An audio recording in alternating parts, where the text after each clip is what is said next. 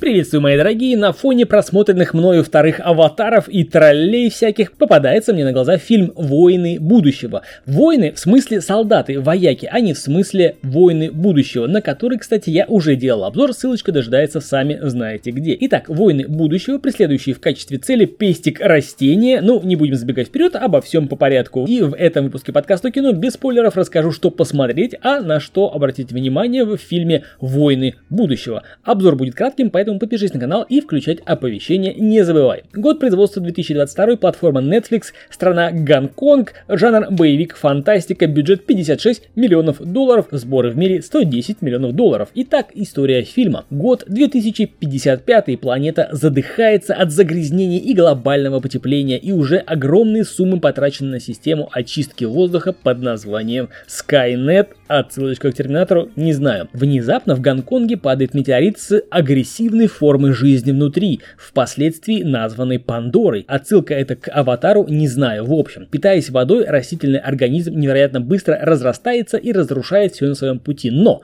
при этом очищает атмосферу. Казалось бы, решение проблемы, но не все так просто. Благодаря передовым разработкам у человечества появляется шанс генетически модифицировать Пандору, чтобы она не представляла опасности для людей. Ответственное задание поручается оснащенному по последнему слову техники отряду военных военных спецназовцев. До наступления дождей группа спецназа должна забросить модифицирующую капсулу в пестик Пандоры, но по прибытии на место в одном из вертолетов происходит саботаж. Итак, гонконгский боевикан отличается тем, что с первых минут фильма нас окунают в движуху. Сюжет не провисает, хоть и порой понять взаимоотношения и мотивацию персонажей сложновато, но со временем все выруливается. Присутствует компьютерная графика, но уровень ее исполнения не самый высокий, хотя со временем перестаешь обращать внимание на эти условности, следишь за сюжетом и игрой актеров, которые, кстати, тоже неплохи. А что еще надо для хорошего времяпрепровождения? Сюжет, актеры, интрига, экшон, предательство, корысть, воля к победе и в тех местах и ситуациях, когда человек оказывается сильнее бездушной машины, в общем, жажда жить,